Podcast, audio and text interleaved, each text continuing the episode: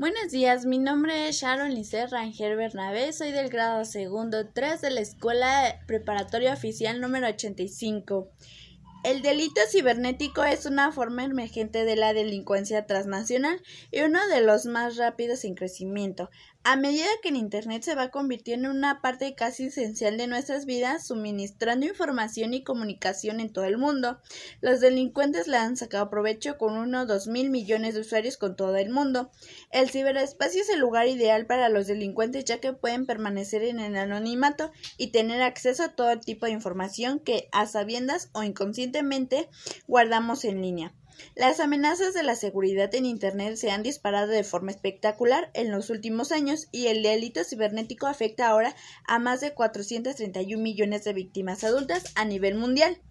El delito cibernético existe en muchas formas, siendo lo más comunes y los relacionados con la identidad. Esto ocurre por software instalado involuntariamente que recoge información personal y hacking, acceso ilegal a la computadora de, de, alguien de forma remota. Los delincuentes tienden a utilizar estos métodos para robar información de tarjetas de crédito y dinero. Por otra parte, Internet también se ha convertido en un lugar para los delitos relacionados con los derechos del autor y los derechos de propiedad intelectual, también como los delitos como la pornografía y el material del abuso.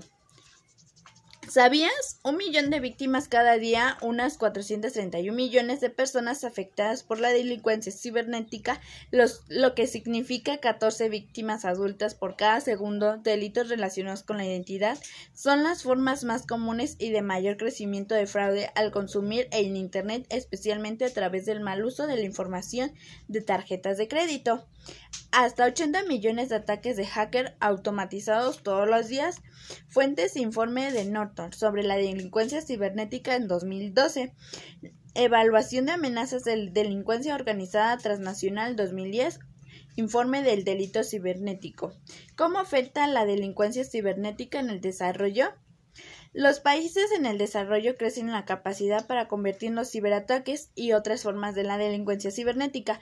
Por lo tanto, es sorprendente que las tasas de victimación sean mayores en los países con menores nivel de desarrollo. Las delincuencias también explotan las lenguas jurídicas y las debilidades medidas de seguridad de los países para perpetrar delitos cibernéticos. La falta de cooperación entre los países desarrollados y en desarrollo también puede resultar en refugios seguros para aquellos que cometen delitos cibernéticos. ¿Qué están haciendo las Naciones Unidas para frente a ello? Un grupo intergubernamental de expertos y composición abierta fue creada el 12, el 12 Congreso del Delito para estudiar la delincuencia cibernética y considerar cómo los Estados miembros, la comunidad internacional y el sector privado responden a ella compartiendo las mejores prácticas y en el intercambio de información sobre la legislación nacional se espera fortalecer las respuestas existentes a la delincuencia cibernética. ¿Qué puede hacer? Una de las maneras más simples en las que usted puede participar para la erradicación de la delincuencia cibernética es aprender cómo protegerse en línea y no ser un blanco fácil para los delincuentes cibernéticos. Al aprender cómo proteger su identidad e información en línea, usted es una víctima menos vulnerable a la delincuencia, aunque las compras en línea y la blanca en línea se ha convertido en la vida cotidiana de muchas personas. Este siempre al tanto de la fiabilidad de la página web. Evite el uso de computadoras públicas para cualquier cosa que requiera el pago con tarjeta y crédito. Y asegúrese de que el sitio web que utiliza para hacer compras en línea o cualquier gestión en su banca es un negocio totalmente legítimo y seguro.